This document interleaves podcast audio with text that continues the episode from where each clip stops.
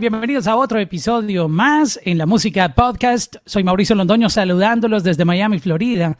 Y hoy tengo el honor de hablar con el maestro Gilberto Santa Rosa, que está en Puerto Rico. Maestro, ¿cómo está? Saludos, Mauricio. Encantado de, tener este enlace, esta comunicación.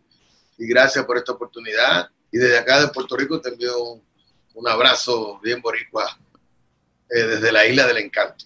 La Isla del Encanto. ¿Cómo me, me gusta Puerto Rico? Y ese eslogan de la Isla del Encanto, cada vez que tengo la oportunidad de hablar con alguien sobre Puerto Rico en particular, ese eslogan es el mejor que le han podido poner a un, a un lugar, porque cuando tú vas, te das cuenta que ese eslogan es cierto, es real. Muchos eslogans son por decoración, pero la Isla del Encanto es que realmente tú, tú estás en Puerto Rico cuando llegas y esa sensación de que te encanta, que es mágico estar allá.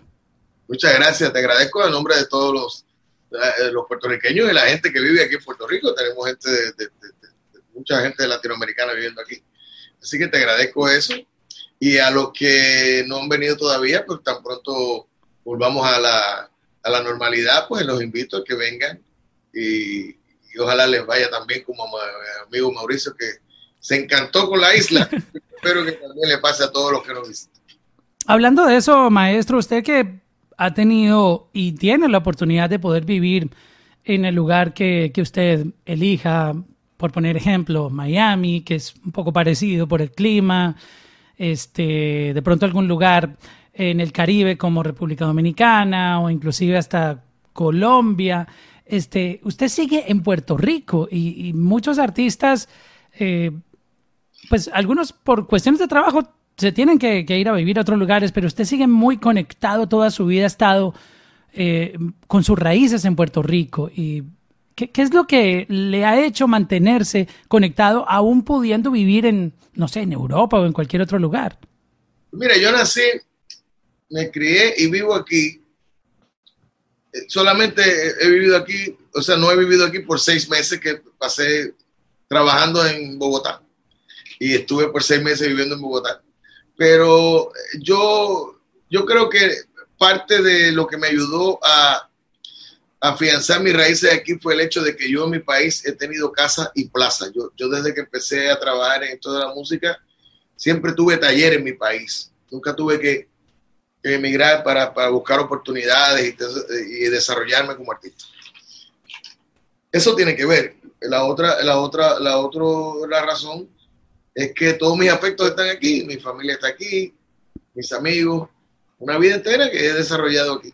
Entonces, este, no tengo la necesidad eh, profesional ni personal de, salir y de mudarme de vivir en otros lugares que he visitado muchísimo y que cualquiera de ellos podría ser mi, casa, porque me siento muy bien en, todos, pero, pero hasta ahora he, tenido la, dicha de nacer y vivir en mi país. Qué bonito eso, maestro. Ahora que usted mencionaba que estuvo por seis meses en Bogotá, me hizo recordar algo que eh, me dejó muy marcado eh, de los movimientos que usted ha hecho en su carrera, y es que en esas presentaciones que usted hacía en Colombia, eh, cuando mencionaba, llamó la atención, me llamó mucho la atención verlo con una banda femenina. Normalmente los artistas, para contarle un poquito a la gente que no conoce cómo funciona el tema de los conciertos, eh, cuando viaja, por ejemplo, un artista de salsa, sobre todo que requiere un, gran número de músicos en vivo, llegan como 28 o 30 personas viajando desde Puerto Rico, supongamos que son de Puerto Rico, viajan a Colombia, por ejemplo, a un show, son como 30 personas que llegan y tienen pues obviamente todos una función en específico, los músicos, etcétera, todo el crew, pero usted le apostó a las mujeres y en mis cálculos o en mis recuerdos, yo nunca he visto un artista que haya, eh, sobre todo en la salsa, decidido utilizar una banda completamente 100% femenina. Creo que es la Orquesta Canela, muy conocida y una leyenda de la salsa caleña. Eh, ¿Cómo se dio eso de que usted decidiera usar eh, una banda de mujeres, que fue increíble además?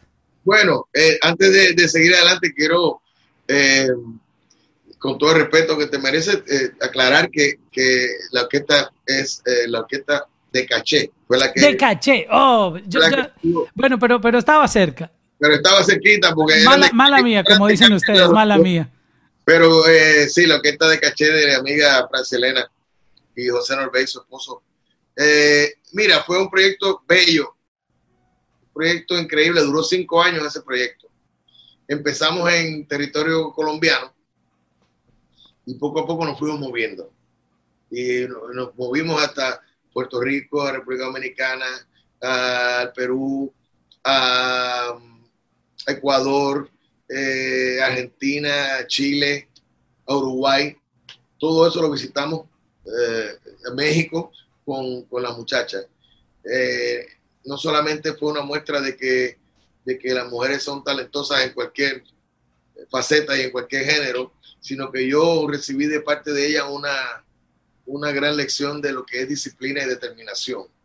Cuando ellas abrazaron este proyecto, empezaron a trabajar duro y, lograron, y, se logró, eh, un, yo tenía un acompañamiento de mucha calidad musical y con mujeres trabajadoras muy serias, eh, muy guapas y, y revestía eh, de curiosidad, porque la, la, realidad es que hasta donde yo tengo entendido, las que yo he visto, perdón a los que no he visto, en Colombia fue que yo vi más de una agrupación eh, exclusivamente femenina.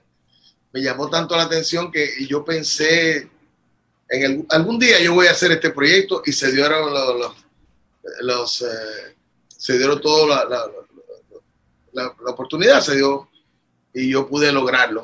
Y te digo, duró cinco años y es uno de los proyectos que yo más me disfruté y que lo mejor era ver la, la expresión del público cuando veían todas estas mujeres guapas haciendo música. No, y cómo sonaba eso en vivo. Es que, es que, la, la impresión era cuando tú lo veías en vivo, porque Exactamente. Okay, por decoración, digamos, ok, mujeres, pero cuando no las escucha tocar, wow, eso sonaba duro, duro y, o sea, era una cosa que tú decías, wow. Así, así pasó. Y, lo mejor era que yo recuerdo como una de las, anécdotas donde te hablo de la disciplina que tenían, fuimos a, hacer un concierto en la ciudad de Cusco, en el Perú. Es una ciudad con una altura que no te puedo repetir porque no, recuerdo la, la, la, medida exacta, pero eh, tiene no sé cuántos metros, miles de metros eh, por encima del mar y y cuando yo llegué ahí, yo no podía ni respirar, yo no podía ni caminar. Yo vengo de, de, a nivel del mar, ¿no? Claro, Puerto Rico, imagínate, y estaba en las cuando, montañas. 11.152 metros, dice aquí, de, de, alto. ¡Wow! Imagínese usted, cuando yo llegué ahí, que no puedo ni caminar, vamos a subir al escenario y veo a las muchachas como si estuvieran tocando en Cali, con la misma energía, la misma alegría bailando, yo decía, bueno, estas mujeres me van a matar a mí porque yo no podía ni hablar. Eh, ellas eran y son, porque son unas grandes profesionales, y les deseo el mayor éxito del mundo y les agradezco mucho sus cinco años de complicidad musical. Wow, qué, qué bonito eso, maestro. Y para esa experiencia, le, le, recomiendo si en algún momento la gente puede buscar algunos videos y, sepan de qué les estamos hablando, porque realmente si se perdieron de ese show, yo tuve la, fortuna de verlo en vivo y, me dejó marcado como, como fanático, gran fanático que soy de, su música. Este, tuve la oportunidad de verlo en vivo en el Rumbódromo, por ejemplo, en muchos superconciertos en, en Cali, que es una ciudad donde viví mucho tiempo y donde eh, mucha gente, por no decir que el 99.9.9.9.9, eh, lo adora, lo ama. Eh, usted es un, un, una estrella y, es de los artistas favoritos que, hay en, en el género. Y, y, verlo en vivo, la gente que no ha tenido la oportunidad, yo les recomiendo cuando esto vuelva a la normalidad, si tienen chance de ir a un concierto y que la música les toque el corazón, les recomiendo un show de Gilberto Santa Rosa. ¿eh? Gracias, es otro nivel, otro nivel. Gracias por tus palabras, muchas gracias. Vamos a hablar un poquitito de esta nueva producción que me tiene realmente muy feliz por, por todo lo que tiene esta producción de colegas, eh, no solamente por la calidad del sonido, maestro, porque eh, hay que educar un poquito a la gente que de pronto es de esta nueva generación y cree que la música la hacen en, en aparatitos, así, sacan un, un controlador y ya, yo me hice una canción. So, no, la salsa se hace de otra manera, eh, es un proceso aparte de costoso, muy complejo, porque se graba cada instrumento en vivo y, realmente por eso valoro mucho este álbum que usted acaba de lanzar. Me gusta desde el concepto del arte, que me parece increíble el, artwork que hicieron, que usted lo tiene ahí detrás en, la pared del álbum, y, las colaboraciones. ¡Wow! Eh, por mencionar algunos, está Pirulo, eh, José Alberto El Canario, eh, Ismaelito Rivera, Víctor Manuel, Tito Rojas, Isaac Delgado, eh, Carlito Ramírez, Jan Collazo, este, Michelle Brava, Maelo Ruiz, que también nos encanta. Háblanos un poco de este concepto, colegas, que ah, me parece muy interesante, sobre todo porque la salsa no ha sido tan famosa por el tema de las colaboraciones. Sí han colaborado, pero no, no como muchos fans lo, lo, no lo entienden, porque tú sabes, con esto del sonido urbano, las colaboraciones son pan de cada día, pero en la salsa no es tan normal grabar con otros artistas? O ¿Cómo fue y cómo nació la idea de, colegas? Pues nació de, nació de un, lo que yo le llamo un capricho musical, personal. Esto no iba a ser una producción musical, esto iba a ser música para mí, para escucharla los domingos en mi casa. Eso es lo que iba a hacer colega. ¿Usted lo quería grabar para usted? Para mí, para yo tenerlo allí y disfrutarme. Entonces, a todo el mundo le he dicho que el disco se hizo totalmente al revés. Yo, yo, yo, yo decidí hacer este disco Digo al revés porque por lo regular uno eh, busca los temas, piensa en un arreglista y si va a hacer alguna colaboración, piensa en, en, el, cantante para buscar entonces el tema y, lograr eh, armonía en lo que se hace.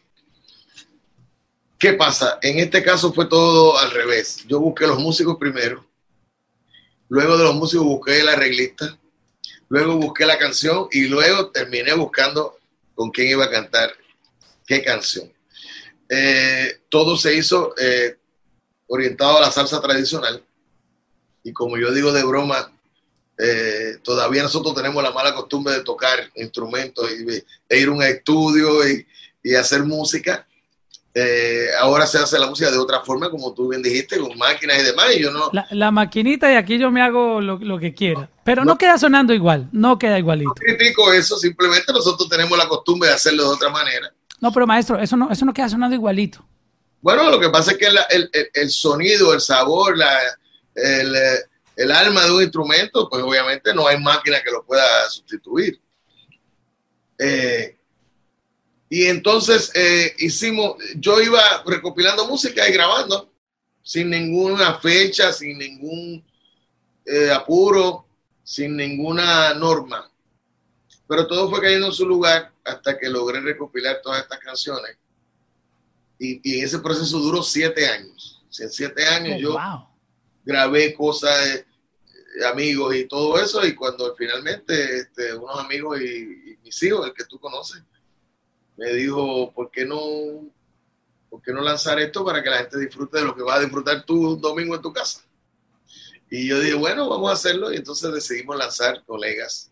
Siempre tuvo ese nombre, eh, porque yo entendía que, que así era una manera de escribir lo que estaba pasando en el disco, porque eh, no solo son los cantantes, hay, músicos prominentes ahí, los arreglistas son exquisitos.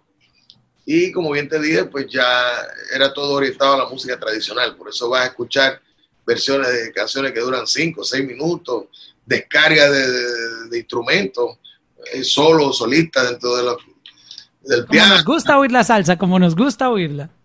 Pues de todas, eso se, recopiló ahí y ese es el resultado de colegas. Fue fácil hacer la integración de todos los artistas. Eh, no todo el mundo está enseñado a colaborar. La salsa, hay gente que trabaja por su esquinita y de ahí no se salen y cuando reciben una llamada para una colaboración, mm, a lo mejor mm, no tienen como la costumbre de hacerlo. ¿Fue fácil generar ese workflow que llaman de, poder invitar a tantos personajes que, tienen el álbum? Sí, la contestación es sí. Eh, era una llamada y cuando lo hacemos, la mayoría de ellos son gente muy allegada a mi persona. Eh, yo te diría que todos que son gente que yo pude llamar personalmente y contarles y decirle, mira, tengo esta idea, ¿te, quieres participar conmigo? Sí, seguro, vamos. Y, y, entonces las grabaciones eran, eran muy amenas porque la grabación como tal duraba media hora, pero los cuentos y las anécdotas y, tú te acuerdas de tal cosa, pues eso duraba cuatro o cinco horas. Pero sí fue muy fácil, eh, tanto con los cantantes como con los músicos. Y los arreglistas ni hablar. Todo el mundo estaba muy... Eh, fue una cosa bonita porque ya te dije, como no era un proyecto eh, estructurado para hacer un proyecto, un disco, pues fue curioso cómo todo el mundo entró en la onda, tan solo con yo contarle un poquito de lo que yo quería y, y todo el mundo fue entrando en la, onda y, y, todo eso se, se pudo, se pudo este, aglutinar en, un solo proyecto. ¿Y cuál fue el primer artista que usted contactó para esta colaboración? Bueno, ya eh, para las colaboraciones, el primer artista que, que contacté fue a Tito Nieves. Fue el primero que contacté. Pero cuando se empezó a grabar el disco, los primeros dos eh, músicos que grabaron fueron Oreste Vilato y, y Johnny Dandy Rodríguez, eh, que fueron fundadores de la orquesta típica 73 y, y tienen un historial en este tipo de música extenso. Entonces, esos fueron los primeros que vinieron a grabar. Eh, pero el primer cantante que yo contacté fue Tito Nieves. Pero el primero que grabó fue José Alberto Canario, mi compadre, que, que, en un viaje a Puerto Rico lo secuestré y le dije, vente, vamos a y con mucho gusto vino e, hicimos esa versión que van a escuchar ahí. ¿Y cómo fue la, el proceso de crear las canciones? ¿Usted ya tenía algunas ideas en mente o esperó reunirse con ellos para empezar a fluir con, con las ideas? No, eran canciones ya, la mayoría son canciones, bueno, de hecho, la, todas las canciones son eh, lo que llaman covers, son, son versiones de canciones que ya se habían grabado desde los años 50. Eh, lo que yo hice fue que una Pero no tocó ninguna letra, usted dejó la originalidad del... La única, la única canción original es una que escribió Víctor Manuel, estando en el estudio conmigo, escuchando algunas de las canciones que ya había grabado, le dije, Víctor, este, eh, ¿qué vamos a grabar tú y yo? Y él fue el que me dijo, déjame, déjame, ya yo escuché por dónde viene la onda, déjame escribir algo. Y escribió la canción que me tocó cantar con él. Eh, y pronto, en estos días, van a escuchar un, una especie de bono que le añadimos al, disco, que va a ser la número 20, que es una canción también original. Oh, va a salir como una especie de deluxe. Sí, así va a ser, porque hubo un problemita técnico para poderla incluir en, este, en esta vuelta, y esa la voy a cantar con mi querido amigo Pedro Brul. Y él, eh, esa canción también es original, es una original de, de Juan José Hernández. Pero la de Víctor y la de eh, Juan José Hernández son las únicas dos canciones. Todo lo demás son canciones de salsa clásica que yo o canté en alguna ocasión con alguna banda de las que yo cantaba como aficionado, o las he escuchado y me gustaban y las iba poniendo al lado. Así fue como funcionó el repertorio de colegas. ¿Qué tan importante es en, en este momento eh, de la industria las colaboraciones? Eh, ¿Usted ha podido experimentar, digamos, muchas transformaciones de la industria y, y ha sobrevivido a todos estos cambios que ha tenido la industria? a lo largo de su carrera. Eh, por eso eh, la gente lo, lo, quiere tanto y tiene un respeto eh, grandísimo de, de, fanáticos y de la misma gente de la industria por, por esa carrera tan exitosa que usted tiene, de tantos álbumes premiados, de tantas giras, de llenar estadios. Una, una, carrera indiscutible, exitosa por donde se le mire.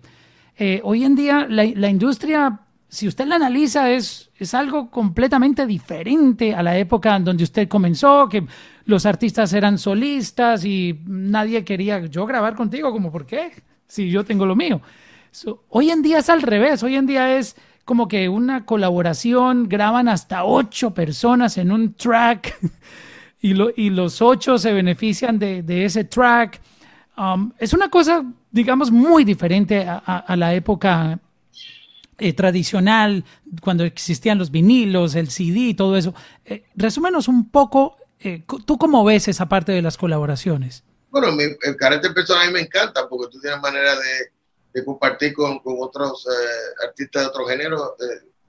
es enriquecedor porque aprenden, los artistas aprenden uno del otro de, de, diferente. Cuando son del mismo género, aprenden mucho y cuando son de géneros diferentes igual o mejor, porque entonces te empiezas a, conocer un poco del, otro género que tú no conoces. Eh, yo entiendo que el público hoy día está mucho más preparado para recibir ese tipo de, de colaboración y que este fenómeno de las colaboraciones, que es un fenómeno eh, casi exclusivo de, la música urbana, ellos fueron los que echaron por tierra todas aquellas barreras que impedían que los artistas colaboraran unos con otros, porque antes estaba el asunto de la disquera, eh, los, eh, los managers, la estrategia que tenía del, famoso mercadeo, de cómo vamos a mercadear tal artista. Entonces, si tú hacías una colaboración, pues eso no estaba en los planes, todas esas complicaciones. Hoy día es tan fácil como levantar el teléfono. La gente que escribe música escribe inclusive pensando en esto es una colaboración con Mauricio y Gilberto. Pues voy a escribir para eso. Entonces ya, eh, fíjate que es curioso porque hay muchas colaboraciones que son muy difíciles de llevar al escenario porque cada cual tiene su propia carrera, pero el público las acepta y no tiene problema con que tú salgas a, tu concierto y la parte del otro artista esté grabada previamente o lo que sea. O sea que hasta eso ha cambiado. Eh, hoy día eh, los artistas sacan una canción prácticamente toda la semana. Antes eh, había que hacer una canción promocional, esperar seis meses para sacar un corte promocional te duraba entre dos o tres meses, luego sacaba el segundo corte promocional y después ese corte promocional sacaba el disco del año. O sea, un disco al año, quizás un disco cada dos años. Ahora yo me he dado cuenta que la gente graba prácticamente todos los días. Todos los días entras ahí, todos los días hay música nueva. Del y sacan, un álbum y a las dos semanas salen con otro sencillo. Y tiene, He visto eso. No, increíble. Entonces tú tienes ahí, por ejemplo, tienes una colaboración de ese artista que acaba de sacar ese disco, al otro día sale ese artista con, colaborando con otro de otro disco. Antes, en la época esa que yo hacía discos, eso, era un crimen, eso no se podía hacer. Hoy día todo eso ha cambiado, empezando por, obviamente los medios de, promoción y difusión. No, existía el streaming, ¿no? E, eso también era un limitante. no existía, no te digo yo que streaming, no hacía nada de eso. Era, era puro cassette y puro compacto. Yo, yo llegué a grabar en vinilo también. Eh, este, y, era, eh, había un disco pequeñito. Eh, oye, me siento como un dinosaurio hablando contigo. No. Había un disco pequeñito de 45 revoluciones que tenía dos canciones, una por, cada lado. Lado A y lado B. Exacto. ¿Qué pasaba? Que la, hay muchas historias, muchas, muchas, de que tú llevabas el disco para promover el lado A pero al programador no le gustaba el lado A. Y ponía el lado B. Y ese era el que se pegaba. Entonces con ese había que vivir la vida entera, aunque no fuera tu plan. Todo eso pasaba en aquella época, cosa que ahora no pasa. Ahora inclusive la difusión es totalmente diferente. De momento tú ves que tienes un éxito digital que no has escuchado inclusive nunca en la radio. Entonces así funciona. Es todo totalmente diferente estamos en otros tiempos y yo pienso, y esta es mi opinión, eh, asumo mi responsabilidad, que los alceros nos tardamos un poquito en entrar en esa dinámica. Y, justo ahora es que estamos entrando a eso, y ahora que estamos entendiendo eso, y ahora que estamos más activos en esa, en esa dirección. ¿Cree usted que se debe de pronto a que en esa época eh, al no tener tanto conocimiento de, cómo funciona la industria, porque ese no ha, sido el papel principal de, los artistas. El artista es un creativo, es una persona que está en el estudio creando y, pues tú no le puedes exigir a un artista que sepa el negocio. Tal vez hoy en día la gente ha aprendido de todo, producción, negocios, porque no sé, este mundo nos ha puesto a tener que aprender muchas cosas que antes no, no, era necesario que las supiéramos. Pero creo que de pronto ese desconocimiento de, y y no había las herramientas. Era como la radio. ¿Qué más había antes? Un poquito la televisión. La televisión, la radio, siempre la presentación. Exacto. Pero no existía como, como esta cantidad de, plataformas. Tú puedes tener una carrera exitosa en radio y otra por streaming. Eh, es increíble hoy en día las oportunidades que hay, pero creo que se debe un poquito a, al desconocimiento y al miedo tal vez de, oh, si grabo contigo, eh, a lo mejor eh, tú no tienes la misma fama que yo y entonces te vas a beneficiar. No sé. Ese era, ese era el miedo de los de las compañías disqueras y de los, y los managers, los representantes. Por ejemplo, tú, tú, eh, inclusive era un poco hasta discriminatorio porque, porque los, los cantantes y músicos de la música tropical no se le podían acercar a un baladista para eh, insinuarle. eso, era un sacrilegio. Crimen, ¿cómo tú vas a poner un baladista de, de, este nivel con este salsero que lo que canta son bailes y esas cosas? Eh, eso sí, pero también la llegada de la tecnología y del mundo digital y de este mundo virtual cambió todo el lenguaje, todo el lenguaje. Te digo también que antes, por ejemplo, cuando tú anunciabas que un cantante específico tendría un, un estreno de un disco, o sea, salía a la venta el disco el día 15, tú, tú, tú tenías que ver las largas filas de gente afuera de las tiendas de discos para adquirir ese disco. O sea, había una urgencia de tener ese disco. Hoy día tú no tienes urgencia porque tú lo tienes a, la lectura de tu, a la distancia de tu mano, de tu dedo, y todo eso tenía que ver. Entonces había una cantidad de compañías de discos que, eran, eran una, tenían este conocimiento eh, del negocio como tal y que no tenían la necesidad de buscar nuevas este, alternativas. Esto le llegó a todos, nos llegó, porque me incluyo, nos llegó a todos y nos sorprendió. La juventud tenía la ventaja de que ellos llegaron junto con toda esta tecnología y todo este nuevo lenguaje y para ellos fue mucho más fácil, público y artista. Y también he escuchado, no sé usted qué diga de, esto que, le voy a transmitir, y es que hacer música salsa es costoso como les, se lo comentaba hace un momento, eh, hay que pagar por cada músico que graba, eh, hay que pagar una sesión, un, ingeniero de sonido que sepa tratar esas grabaciones. Y no nos digamos mentiras, el sonido urbano latino, eh, hay productores que lo han hecho en una computadora humilde en su casa, con dos teclas ahí buscando sonidos, sin tener que pasar por procesos tan costosos como los que pasa la salsa. Hay gente que ha hablado que eso también, digamos, afectado mucho porque llega música que es muy fácil de hacer en, hasta en un teléfono, una aplicación, tú puedes hacer una canción, pero para hacer una salsa tú no puedes usar esos mismos recursos, sino que es costoso hacerlo. ¿Qué, qué opina usted de eso? Sí, es costoso hacerlo, pero te voy a decir algo en, defensa de los muchachos. Eh, es costoso hacer, como tú bien dices, y, y, lo que acabas de describir es tal cual. Pero también tengo que decirte que la llegada de los urbanos, fíjate que el, mercado urbano, lo digo de, afuera, porque yo no soy un, protagonista del, mercado y de, la industria de la música urbana, pero se convirtió en algo para estas personas también eh, de un tiempo para acá, porque al principio fueron muchos víctimas de,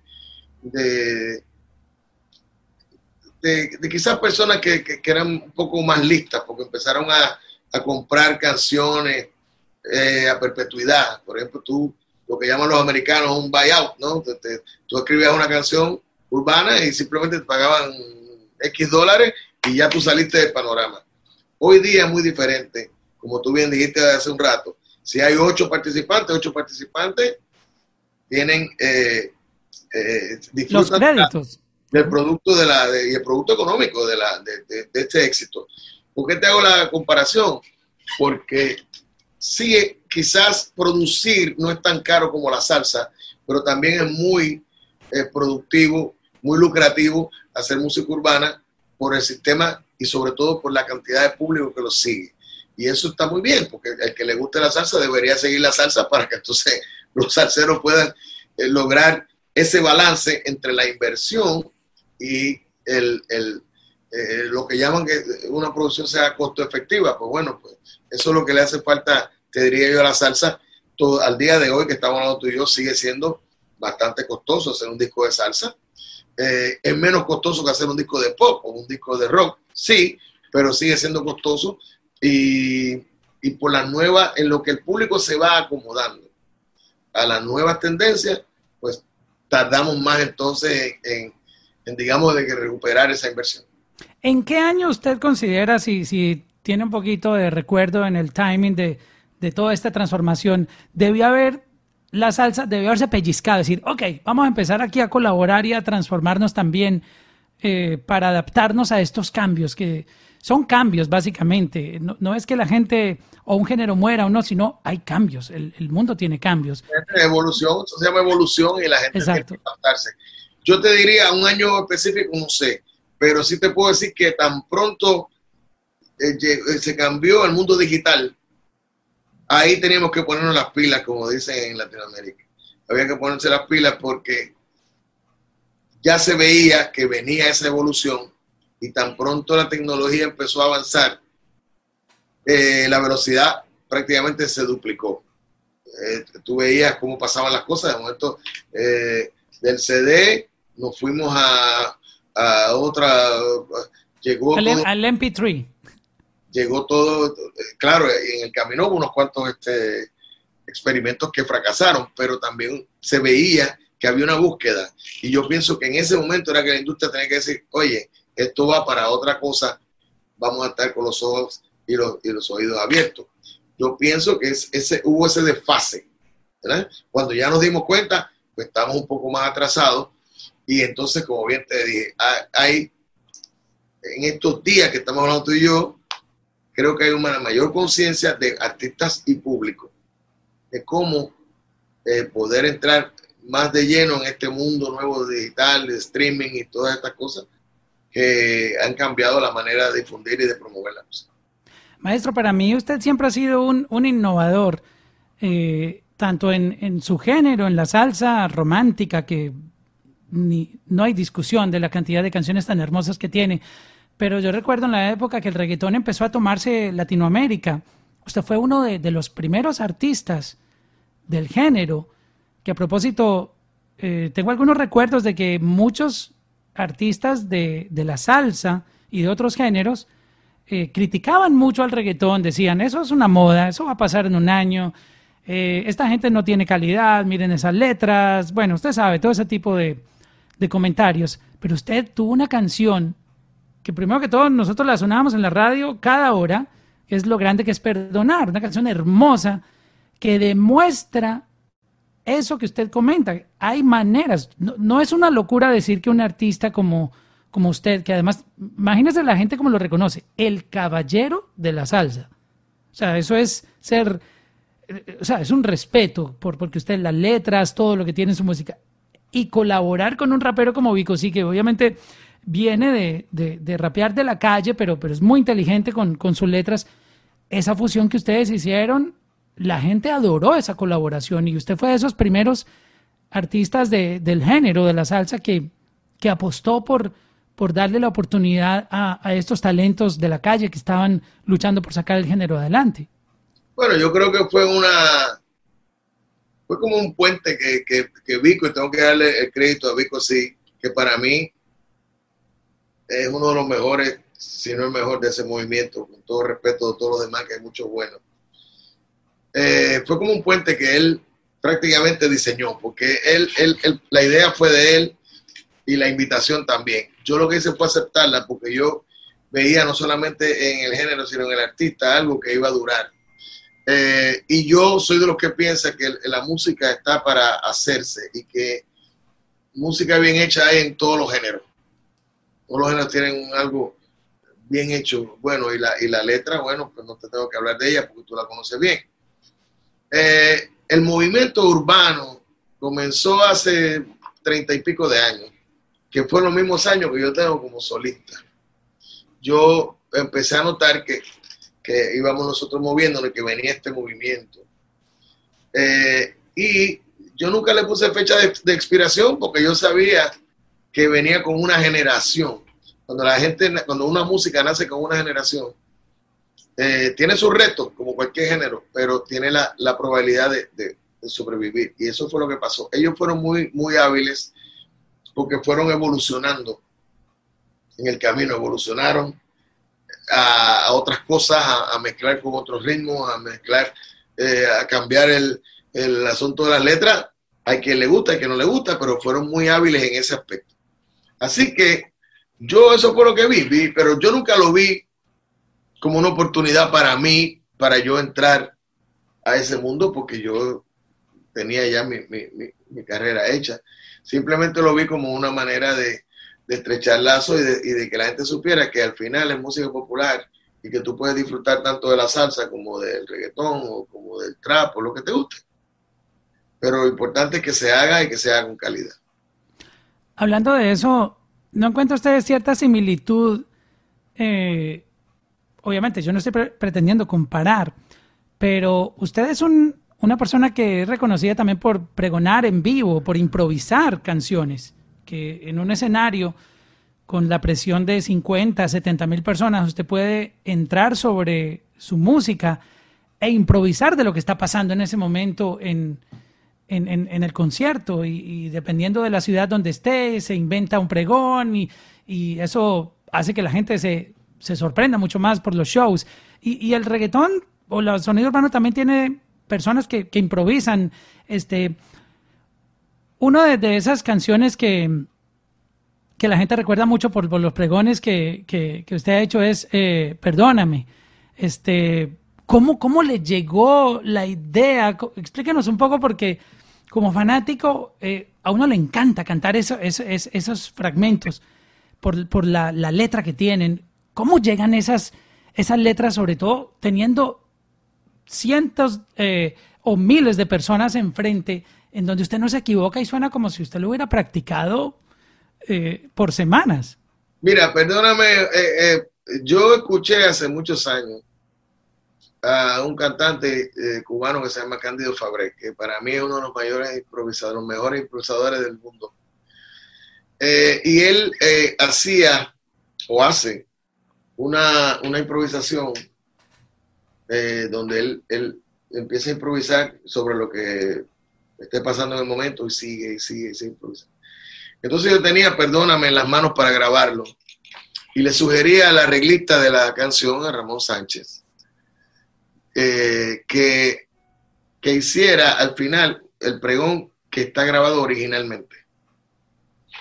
Y, eso lo utilizábamos como, como se, se, describe en, en, el ambiente, ¿no? Como un fade out. Eh, eso iba bajando el volumen hasta que desaparecía. Y así era el final, para darle un toque de drama, ¿no? al asunto de pedir perdón y eso. Hasta ahí llegó todo, pero eh, en una ocasión, estando tocando la canción en vivo, yo seguí improvisando con una, una cuestión técnica y la gente se empezó a entusiasmar más.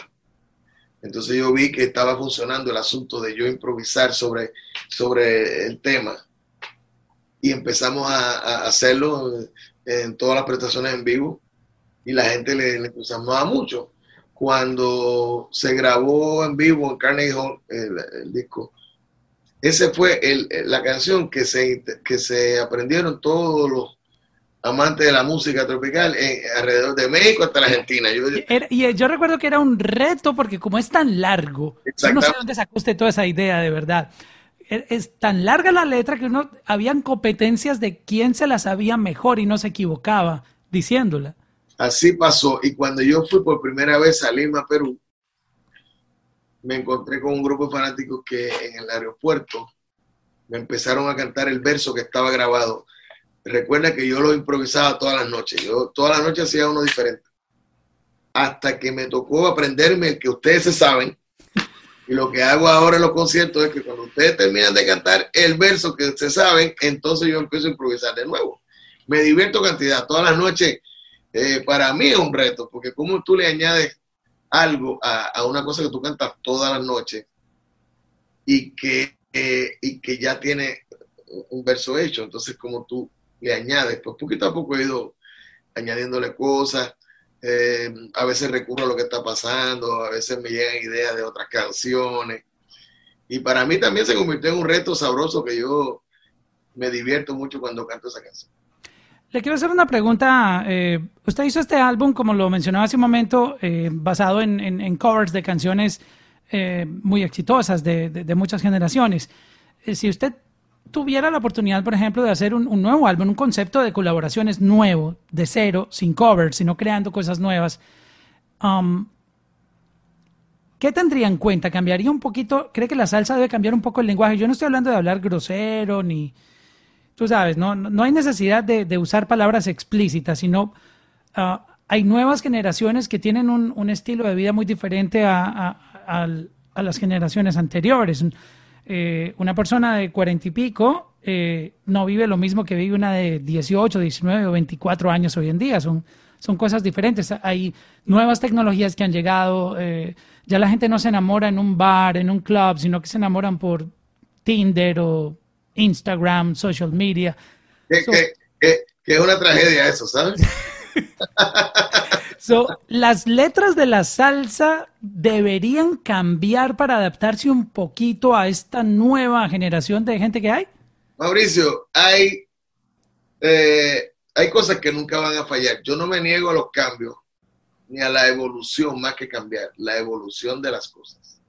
Y estoy de acuerdo contigo. Ahora, sucede que todos estos muchachos que que tienen 18 ahora, en 10 años van a tener 28 y en 10 más van a tener 38. Y, y se ha dado, y te lo puedo probar, que entonces empiezan todos a regresar a lo romántico, al lenguaje que en Tinder no lo pueden entender porque tú tienes que tener la sensación de tener una pareja al frente, de alguien que te interese, de la atracción física, de todo este juego sabroso que se torna entre dos personas que tienen algún interés uno por el otro, y entonces van a llegar al barcito y van a poner el disco de Luis Miguel de los boleros, todo este tipo de cosas va a pasar. Y eso está eh, más que aprobado. Ahora empezamos con toda esta cosa que cantan los muchachos, que bueno, que yo no me atrevería a cantarlo, pero ellos sí, que Dios los bendiga, yo no tengo problema con eso. Pero al final terminan donde yo los dejé. Y a mí me encanta eso. Hay que evolucionar, hay que crear sonoridad para que no, para que, para que tenga actualidad. E inclusive tú tienes razón. Eh, eh, yo no puedo cantar hoy día una canción romántica de los años 40, porque obviamente el lenguaje no está apropiado. Pero ah, ah, se escribieron canciones en los 50 que tenían una visión un poco más futurista y tú la puedes cantar hoy día y caen perfectamente. Yo no me estoy negando al cambio, simplemente estoy diciendo que en un momento dado el individuo vuelve por la madurez, vuelve y dice, bueno, ya esta canción de Conejo no la puedo cantar aquí con esta guitarra, déjame cantar una de la de Gilberto Santa Rosa para poder este, eh, enamorar o crear un ambiente un poco más romántico. De eso se trata. Y a medida que uno va caminando, sí, va evolucionando y va, creando eh, un lenguaje más cercano, pero también tienes que mantener tu esencia. Ya que estamos hablando de, de colegas, eh, como fanático, y creo que estoy hablando por, por muchos fans que les gustan las nuevas propuestas o eh, recibir más música de, sus artistas favoritos, si usted tuviera la opción de, hacer otro álbum de colegas, pero pudiendo llamar artistas de otros géneros diferentes, de pop, no sé si le interese alguno urbano como Sebastián Yatra, alguno que, que tenga como ese mismo esa misma línea romántica, ¿le gustaría hacer una propuesta de colegas eh, reloaded o como lo quiera llamar? bueno, número uno me encantaría, número dos te tomo la idea y número tres, sí, como no, eh, hay gente como, como Vives que me encantaría hacer algo Este, de los muchachos urbanos hay unos cuantos que sería interesante hacer. Ya yo lo había hecho con otros, pero me gustaría hacer algo con unos cuantos de los urbanos que tienen, tienen esa capacidad de ir de un género a otro. Eh, hay cantantes de, pop y de balada que yo le tengo amplio respeto. Muchos de, los eh, que de los veteranos y, muchos nuevos que tienen una propuesta interesantísima. Eh, y sí, a mí me gustan mucho las colaboraciones, Mauricio, yo, yo disfruto mucho eso. Y los retos, porque tú hacer, por ejemplo, un, dueto entre eh, Yatra y Gilberto Santa Rosa, cómo tú buscar el punto medio para que los dos puedan lucir bien, que ninguno se sienta forzado en ninguno de los géneros. Eso, es un reto eh, musical muy interesante. Eh, así que para mí, a mí me encanta hacer música con, compañeros míos. y, hoy día más, que hoy día tú cantas aquí y en 30 segundos te están oyendo en, Irlanda. Entonces ahí hay un irlandés que le gusta la música de salsa y quiere venir a hacer, así pasa. Y eso, eso yo creo que es enriquecedor. y creo que el público hoy día está mucho mejor eh, receptivo para ese tipo de, de proyectos. Sí, la, la gente está eh, con los brazos abiertos y los oídos abiertos a, a, las colaboraciones. Me estaba imaginando mientras usted hablaba esa colaboración con Sebastián Yatra. Yo creo que sería un, un, un palo completo, por ejemplo, un, una, una canción entre ustedes dos. No, y además lo conocí en Miami y es una gran persona, ¿no? Un tipo muy amable con nosotros. ¿Quién sabe? A lo mejor si, si la escuchan, vas a decir, hey, eso fue idea mía. Maestro, le quería preguntar un poquitito por todos estos grandes éxitos. Eh, ¿Usted cómo hace para, para seleccionar las canciones de un show? Porque el tiempo de un show no alcanza para lo que la gente espera que usted cante. Que eso también se vuelve como, wow, ¿yo cómo hago para complacer a este público? Si yo quiero también cantar mi música nueva, pero esta gente está esperando que yo le cante los 50 palos que yo tengo que no puedo dejar de cantar. ¿Cómo, cómo, cómo seleccionan el, el repertorio eh, con, teniendo tantos éxitos? Bueno, te cuento que al principio pasé bastante vergüenza, ¿sabes? Porque a veces uno piensa que, que está en lo correcto y, y, trata de hacer una fórmula como la que acabas de describir y, y, fracasa. Pero, pero yo siempre pongo al público por encima de, de, de mi gusto personal. Y, y, me pongo en el, en el, lugar de ellos. Si hace un año, dos años que no te ven, pues ellos quieren escuchar las cosas clásicas. Y tú en determinados lugares, en determinadas eh, salas, puedes arriesgarte y le pones algo de lo nuevo. Digo, en tanto y en cuanto que sea totalmente nuevo. Hay cosas que son proyectos que ya están sonando un poco y tú te puedes dar el lujo de, interpretarlo. Y ellos lo aceptan. Pero por lo regular yo no tengo por costumbre estrenar música en conciertos y, siempre pongo el público por... Además, eh, el ánimo del concierto, no me gusta... Eh, no me gusta amenazarlo con, una canción que por capricho mío la quiera poner y yo sé que no va a funcionar. Eh, y agraciadamente durante todos estos años he podido hacer un repertorio que me permite tener un espectáculo de dos horas, dos horas y media, manteniendo a la gente entusiasmado. Me pasa algo muy interesante en Colombia, por ejemplo. Colombia es un país que es muy grande comparado con el mío, y entonces en cada ciudad que uno se presenta, hay un repertorio diferente. Se pegan diferentes canciones. Exactamente. Entonces tú tienes algunas que son eh, eh, la, las clásicas que están todas en, en conciencia, perdona, me la agarro bajando, eh, conteo regresivo, todo eso funciona en todos los lugares, pero entonces tú tienes que estar en, en, constante comunicación con la gente de allí, a ver, esta fue aquí, aquella fue allá, y hace un repertorio para que la gente esté, para complacer a la gente. Y sí es difícil, pero poco a poco tú vas agarrándole el truco y, pueden lograrlo. Hay unos fanáticos que me están pidiendo que por favor eh, nos siga diciendo nombres de otros. Ya, sabemos que Sebastián Yatra eh, es uno que podría funcionar eh, por el formato que tiene, pero háblenos de otros nombres. Me, están diciendo aquí los fanáticos, pregúntale por, por más artistas con los que le gustaría eh, colaborar? Bueno, imagínate, yo, mira, hay un muchacho en Colombia que es un salsero que a mí me gusta mucho lo que hace, un muchacho joven, se llama Mauro Castillo. Oh, wow, Mauro Castillo que cantó en el grupo Nietzsche. A mí me encantaría hacer algo con Mauro algún día, este, eh, aquí entre nosotros, que no se entere nadie, eh, Willy García es uno de los... De los oh, Willy, de Son de Cali. Muy bien, eh, por ahí estoy hablando de Colombia, pero si me muevo a, a otros a otros géneros y a otros eh, países. Pues tengo muchísimos, por ejemplo, eh, sería interesante eh, poner un Chayán, por ejemplo, a, a, cantar este tipo de música o hacer una especie de mezcla con lo que él hace más lo que yo hago. Sería interesante, sería interesante. ¿Y de, y de los urbanos que hay, así como Sebastián Yatra, por ejemplo?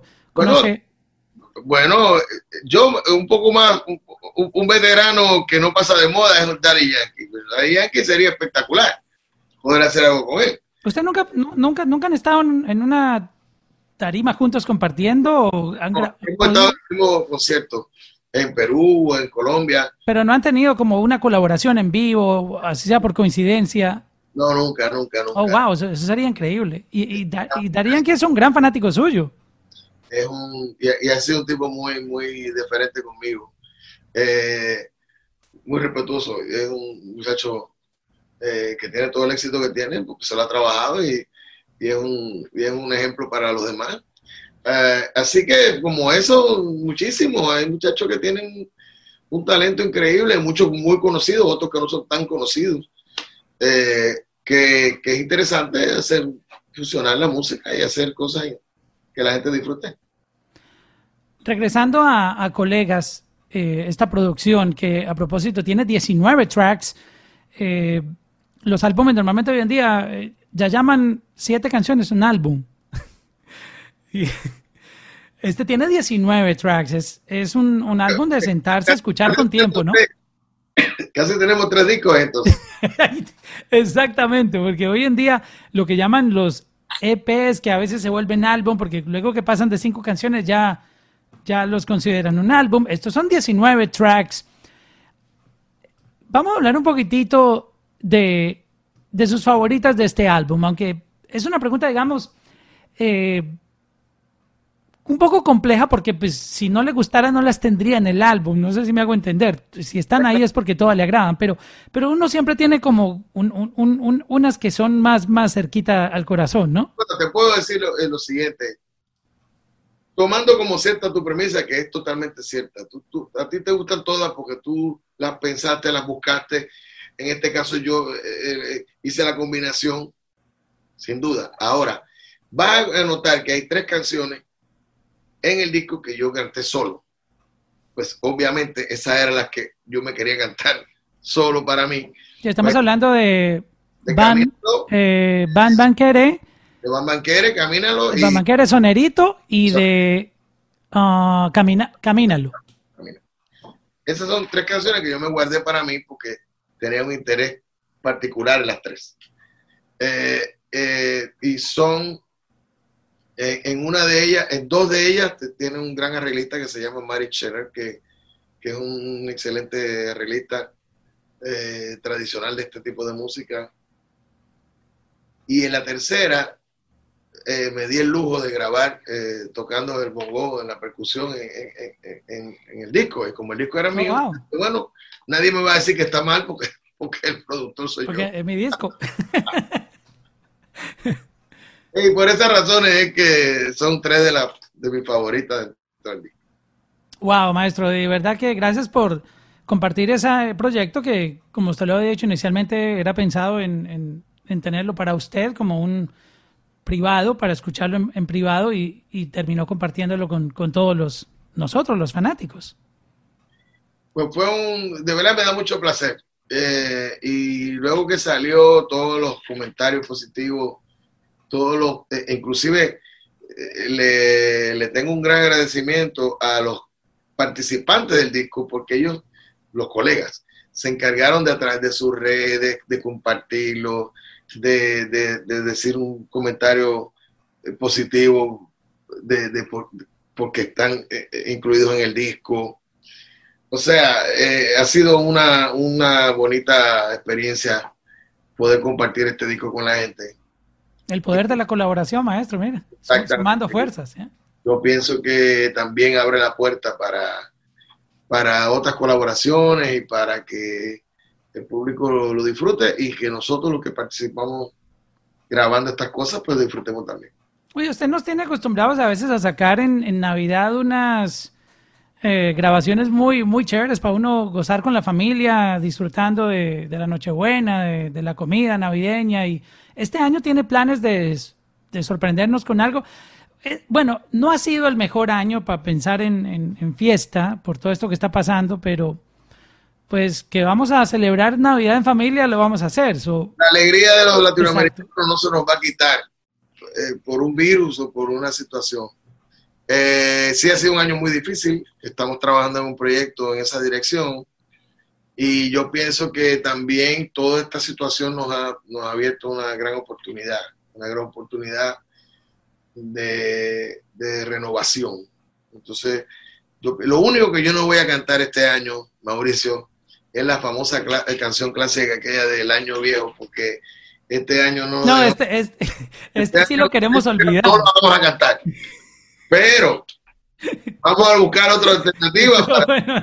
Sí, sí, sí, sí, me perdonan, porque yo sé que en Colombia es muy popular. está hablando, yo no olvido al año, viejo. Este me ha dejado pasar muy bueno. No, no, este 2020 no. Este año esa no va. Pero las demás sí, para que la gente se alegre, aunque sea virtualmente o, o como nos vaya llevando el tiempo. O sea que sí vamos a tener una sorpresita de, de fin, de las que usted sabe sacar en, en Navidad. Por ahí vendrá, por ahí vendrá. Te bueno. todo, que por ahí algo se está trabajando. Pues maestro, muchísimas gracias por compartir este, estos momentos, contarnos un poquitito sobre su álbum Colegas, que se le recomendamos a todos que lo disfruten, obviamente también aquí en nuestra plataforma, en la música, en nuestros eh, playlists de salsa y, y de verdad que ha sido muy grato conversar con usted en este, en este podcast. Muchas gracias, Mauricio, por tu tiempo, por el enlace y por esta entrevista. Eh, agradecido, hermano. Y ahí te dejo, colega, para que te sigas empapando de él y gozando. de vez en cuando también te da tu pasito ahí. Claro que sí. Que sirve para eso. A subir el volumen. Muchas gracias. Muchas gracias al maestro Gilberto Santa Rosa.